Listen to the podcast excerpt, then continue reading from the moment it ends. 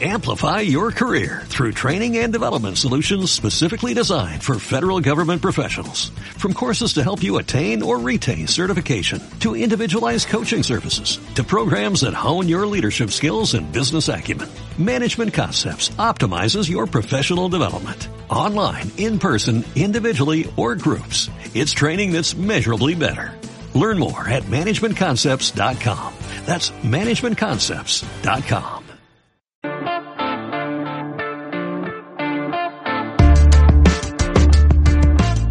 Bienvenidos al Estadio Fantasy Podcast. Soy Mauricio Gutiérrez, analista de Fantasy Football. Y este es el waiver 5 de la semana 5 por el 5. Ah, ah, no, ¿verdad? No, no, no, perdón, perdón, perdón. Me, me, emocioné con el número 5. Además es impar y normalmente prefiero los números impares que los pares, excepto el número más par de todos, el 2. Espero me hayan entendido y si no me entendieron, Así suele pasarme. ¿Cómo están? Muy buen lunes o martes, dependiendo cuando estén escuchando este episodio. Espero que nadie de los que estén escuchando se encuentren con récord de 0-4. No es posible que alguien que escuche este podcast esté 0-4. Es más, no es ni siquiera probable. A menos, obviamente, que las lesiones te estén matando en tu equipo.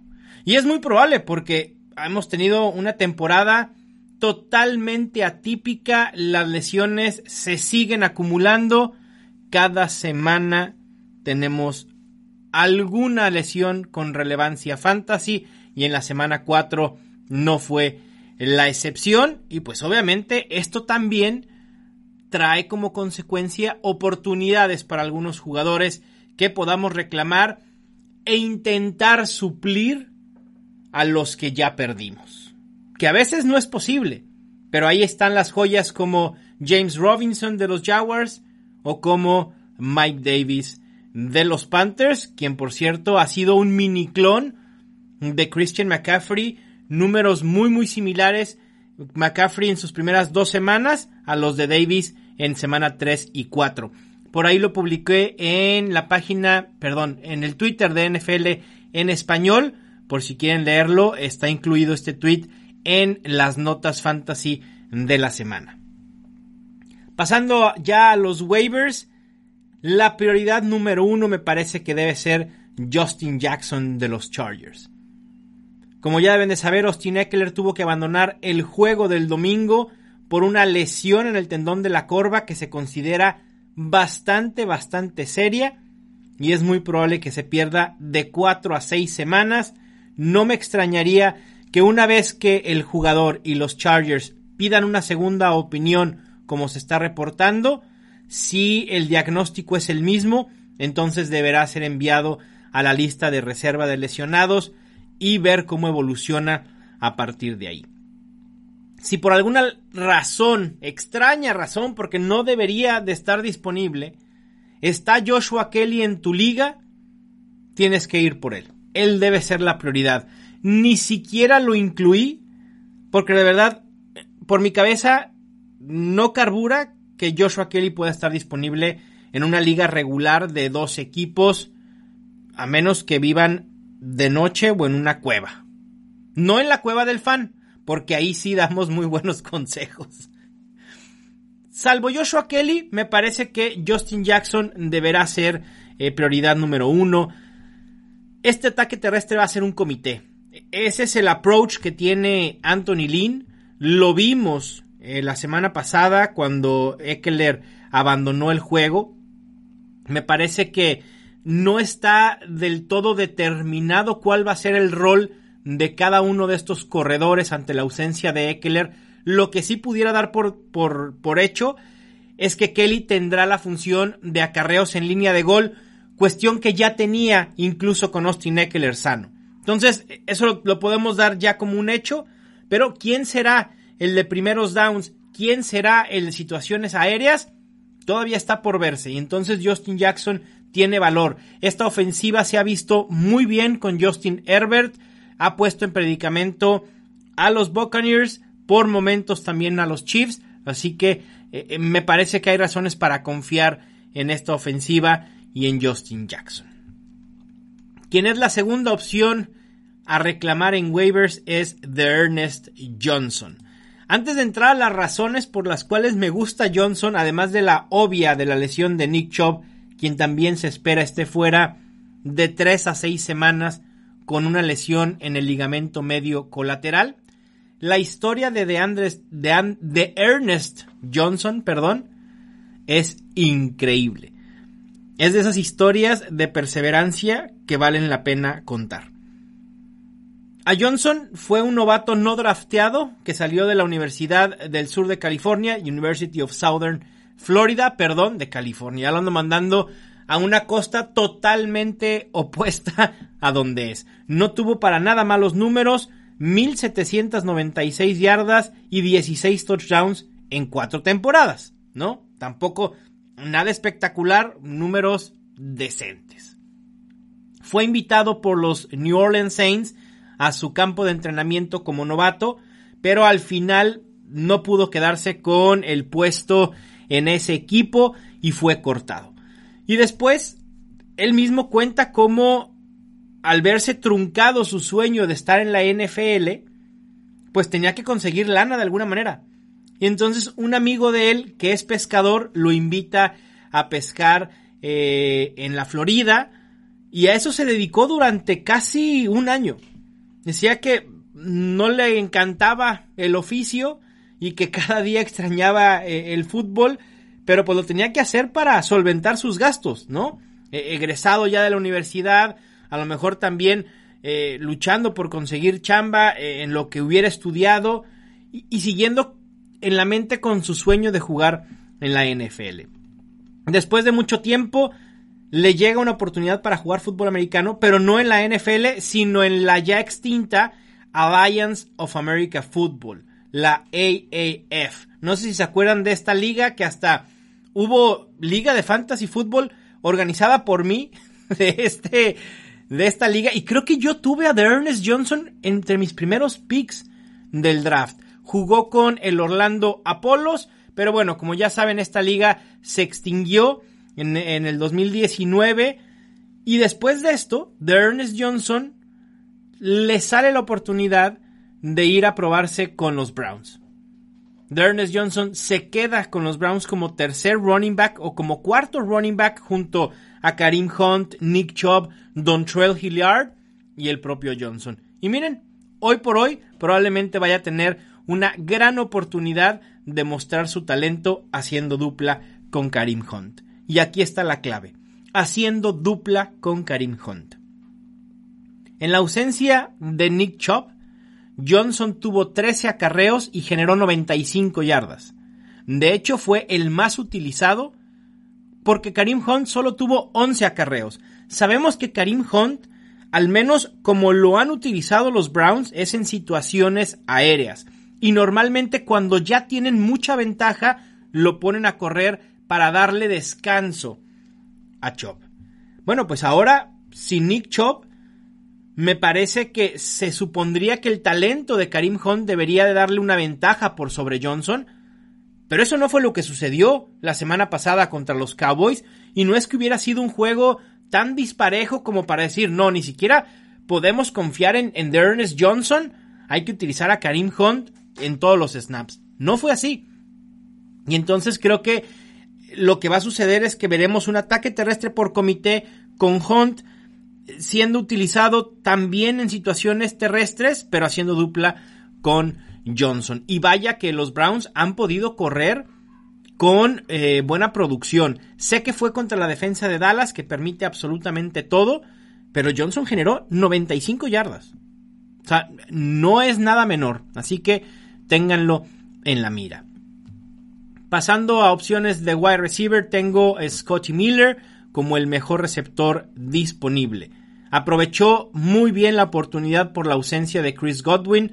Solo jugó en el 52.6% de los snaps, pero aún así terminó segundo en targets con 7, tuvo 5 recepciones, quien también fue el segundo receptor con más atrapadas, y junto con Mike Evans fueron los wide receivers que lograron tener un touchdown a pase de Tom Brady. Los Buccaneers siguen con problemas de lesiones. Es muy probable que Mike, perdón, que Chris Godwin no juegue en semana 5.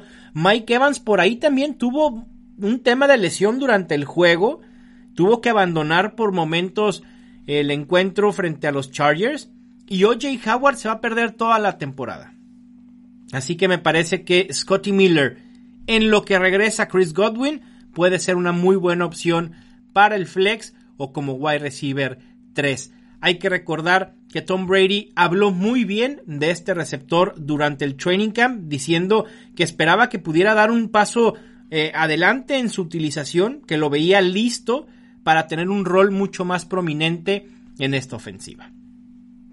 Regresando a opciones de running back, una adición totalmente especulando algo que quizá no suceda. Pero si sucede, cuidado porque Chase Edmonds puede ser de esos picks que llamamos los league winners. En el artículo que publiqué en NFL en español, eh, lo, asemejaba a comprar un billete de lotería, ¿no? Más o menos. Y, y, sé que cuesta trabajo agarrar a Chase Edmonds para tenerlo en la banca, pero para eso se tratan estas cuestiones y para eso Chase Edmonds, Tony Pollard, Alex Mattison tienen tanto valor fantasy. El propio Karim Hunt. Son de estas adiciones que pueden no ser redituables de inmediato. Porque Karim Hunt no está siendo efectivo. También en las notas fantasy hablé sobre Kenyan Drake y que me preocupa a futuro. Edmonds le ha robado bastantes oportunidades en el juego aéreo. La semana pasada de Drake fue terrible. 13 acarreos, 35 yardas frente al tercer equipo que previo a la semana 4 era el tercero que más puntos fantasy por juego permitía a corredores. Si no le puedes producir a los Panthers, entonces sí hay que entrar en pánico. Totalmente. Obviamente el tiempo de juego todavía es un tanto disparejo. 65-37 en snaps, en porcentaje de snaps a favor de Drake. Pero Chase Edmonds ha anotado más touchdowns que el propio Kenyan Drake. Preocupa a Kenyan Drake, insisto. Y si sigue siendo inefectivo, yo no tengo duda que Cliff Kingsbury diga vamos utilizando más a Chase Edmonds. Hay que recordar que antes de la llegada de Drake a este equipo, con el bajón que tenía David Johnson, de las semanas 5 a la 8, Chase Edmonds se colocó como el octavo mejor running back en puntos fantasy, generando 70.70 puntos. Es decir, Edmonds ha demostrado que en esta ofensiva de Kingsbury puede producir y puede producir bastante. Regresando a las opciones de wide receiver, tengo a la Vizca Chenault Jr. de los Jaguars. Si todavía está disponible en sus ligas, vayan por él. Me parece una muy buena adición. Tiene tres semanas productivas y poco a poco comienza a afianzar su rol en esta ofensiva. Recuerden que es un novato y no esperen que de la noche a la mañana pueda hacer lo que hace CeeDee Lamb, por ejemplo, o lo de Justin Jefferson. Son excepciones. Normalmente los receptores novatos van poco a poco con su proceso de adaptación en la NFL. Mi amigo DJ Shark, DJ Shark, DJ Shark, obviamente se lleva los reflectores por sus dos touchdowns. Y DJ Shark comienza a regresar al nivel que lo vimos el año pasado o incluso empieza a despegar para sobrepasar esa producción del año pasado. Pero Chenault, con una producción eh, bastante buena en un rol limitado, jugó solo en el 55% de snaps. Aún así fue el segundo en targets, segundo en recepciones y consiguió 86 yardas. En los últimos tres juegos promedia 5.33 targets. Como bono voy a mencionar a Tim Patrick. Me parece que vale la pena tenerlo en la mira en ligas más profundas. Obviamente su rol se deberá incrementar y ya se incrementó con la lesión de Cortland Sutton, pero deberá aumentar aún más con las lesiones de Noah Fant y de KJ Hamler. Creo que la de, la Noah Fant parece ser que lo mantendrá fuera una o dos semanas a lo mucho. La de KJ Hamler aún no sabemos. El problema es su coreback. ¿Quién quiere realmente a un wide receiver con el volumen que pudiera tener Tim Patrick teniendo a Brett Ripien como coreback? Yo sé que muchos van a decir, no se vio tan mal el jueves por la noche. No, obviamente no, jugó contra los Jets. Digo, también.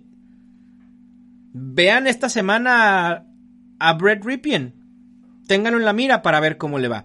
Fue el coreback peor calificado en Pro Football Focus con 40.5 de 100. En cuanto a otras opciones a considerar dependiendo la profundidad de tu liga, si necesitas corebacks, Justin Herbert, Teddy Bridgewater y Ryan Fitzpatrick pueden ser opciones. Si estás muy necesitado de running backs, Adrian Peterson, Damian Harris, Rex Burhead, Brian Hill, Devonta Freeman, sin mucho entusiasmo, Anthony McFarland, Travis Homer. De receptores, T. Higgins, Trequan Smith, Marquez Valdez Scantling, Chase Claypool, Neil Harry, Alshon Jeffrey, Darnell Mooney y Gabriel Davis. Como opciones de tight end, Dalton Schultz de los Cowboys, Mo Ali Cox de los Colts y Jimmy Graham de los Bears. En cuanto a opciones a soltar en una liga de 12 equipos, Charik Cohen por la lesión, Jordan Howard, Kerryon Johnson, Duke Johnson Jr., Benny Snell Jr., Matt Breida, Boston Scott, Dion Lewis, Jalen Richard, Peyton Barber, AJ Dillon, Keyshawn Bond, LeSean McCoy. En cuanto a wide receivers, Preston Williams, Breshad Perryman, McCall Harmon, Larry Fitzgerald, Randall Cobb, Golden Tate, Didi Westbrook, Brian Edwards, John Ross. Y en cuanto a tight ends, OJ Howard por lesión, Logan Thomas, esperaba una buena producción, pero la verdad es que ha pasado desapercibido, a pesar de tener buen volumen. Chris Herndon, Irv Smith, Gerald Everett, Kyle Rudolph, Jace Sternberger y Tyler Eifert. Un episodio muy rápido, concreto. Ahí están las opciones de waivers para esta semana. Y como bono extra, la historia de vida de The Ernest Johnson. Y así como The Ernest Johnson fue muy, muy insistente en tener éxito y en jugar en la NFL, así ustedes con su equipo de fantasy. Por más lesiones que haya, por más mal récord que tengan, que si eh, la cancelación de juegos, que si se pospone, que si no sabemos a quién utilizar, nada. Ningún motivo o pretexto es suficiente para abandonar una liga. Les mando un fuerte abrazo, yo soy Mauricio Gutiérrez y esto fue el Estadio Fantasy Podcast.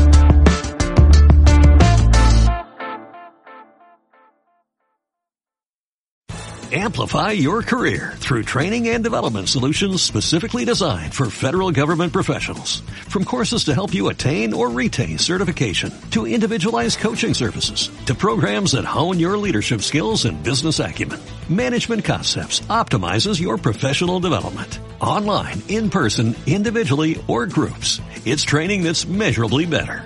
Learn more at managementconcepts.com. That's managementconcepts.com.